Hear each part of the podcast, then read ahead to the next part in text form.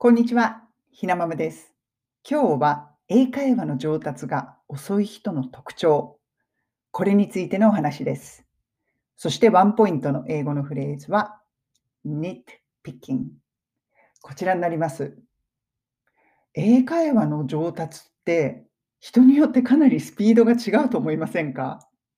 同じ時間、その英会話習得するのに費やしたとしても、結構早く上手くなる人も、というか、まあ、おしゃべりできるようになる人と、そうじゃない人の違い、結構現れますよね。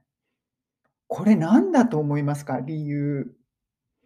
まあ、考え出すと本当にいくつも挙げられるんですけれども、私が個人的に、やっぱりここは大きいんじゃないかなって思っていること、これはね、細かいことを気にする人っていうのは英語の上達、まあ、英会話ですね。英会話の上達が遅い。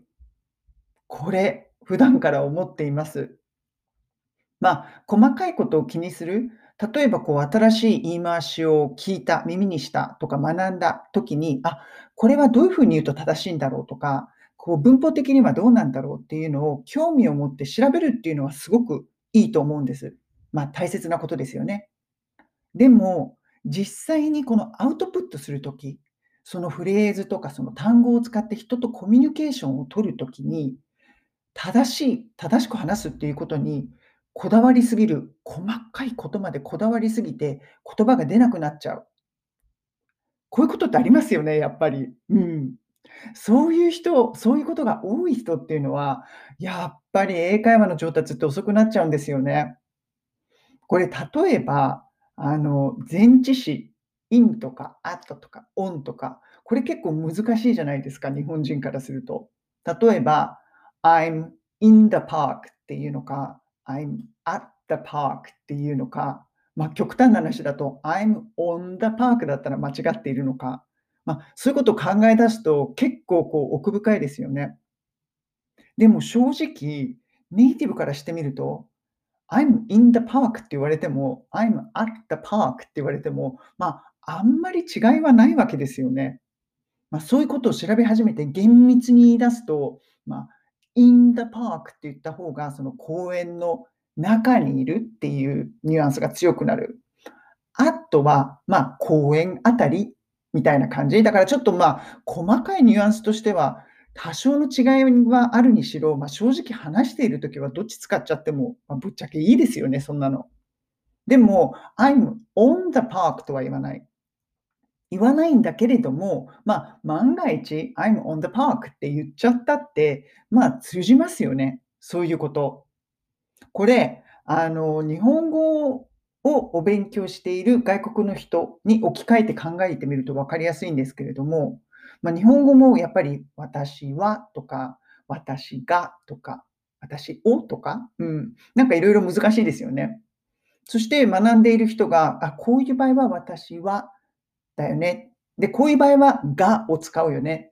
まあ、そういうのを学んで聞かれたら、まあ、日本人としては、あ、あの、私はとがの違いはね、細かいこと言えばこういう違いがあるんだけれどっていうお話、一応はできますよね。でも、そういうことにこう悩んで、うまくしゃべれない、どっちを使っていいのかわからない会話の時って言っている外国の人がいたら、どのようにアドバイスしますか？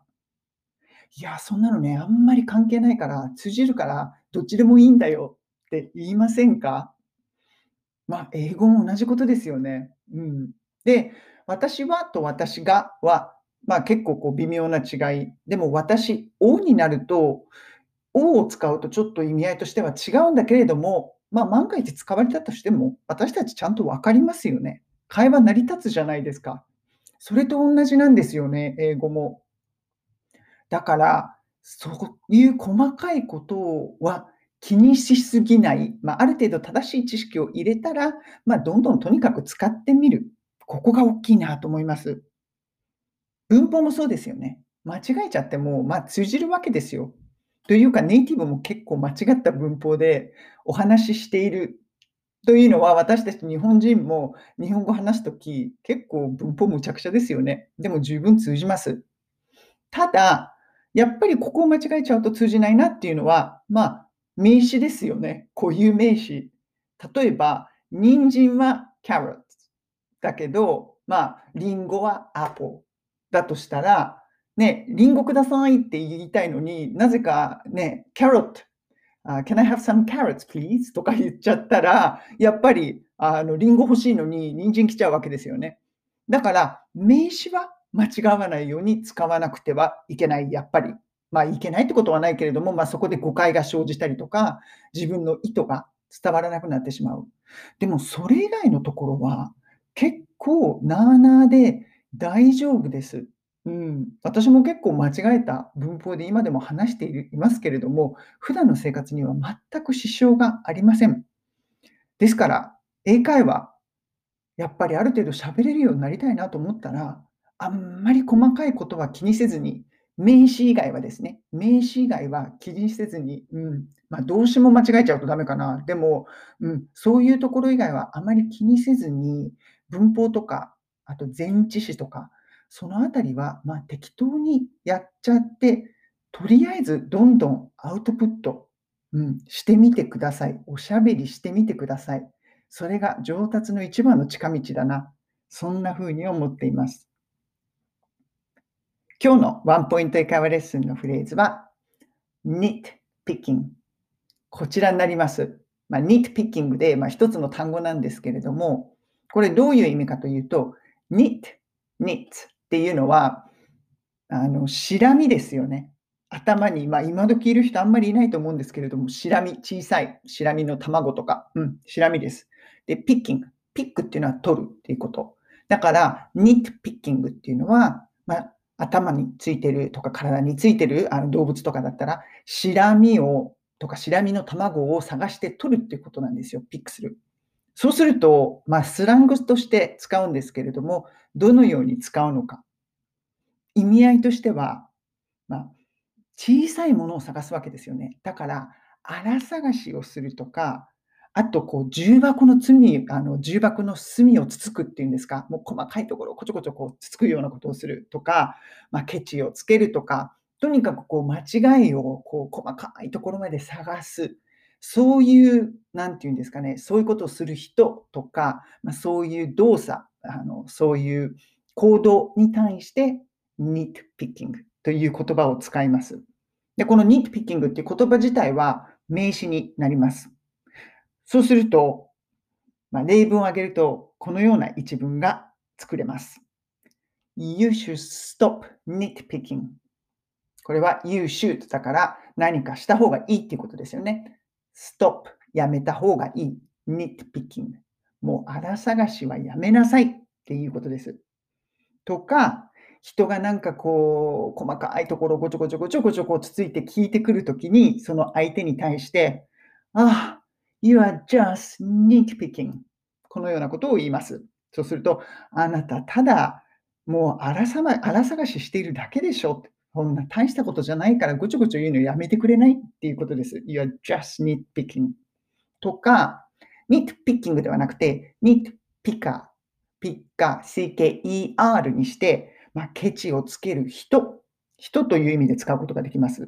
そうすると、He is such a nitpicker. このような言い方をします。そうすると、such a っていうのは、とてもっていう意味なので、彼さ、本当にケチばっかりつける人だよね。重箱の罪、あ、罪じゃないや、重箱の罪をつつく。まあ、罪ですね。罪深い人です、うん。そういうことをする人。ケチをつける人ということです。まあ、ですから、英会話、楽しく話したい。話せるようになりたい。上達したいと思うんだったら、nit picking はやめましょうっていうことです。自分が喋っている、喋っている内容とか言っていることに対して、自分自身に対して nitpicking、ケチをつけるのはやめましょう。ダメ出しするのはやめましょうっていうことです。おしゃべりできているだけで十分ですよね。うん。母国語じゃない言葉を喋っている。それだけですごいことです。細かいことは気にせずに楽しく英語を話していってください。それでは皆さん、今日も素敵な一日をお過ごしください。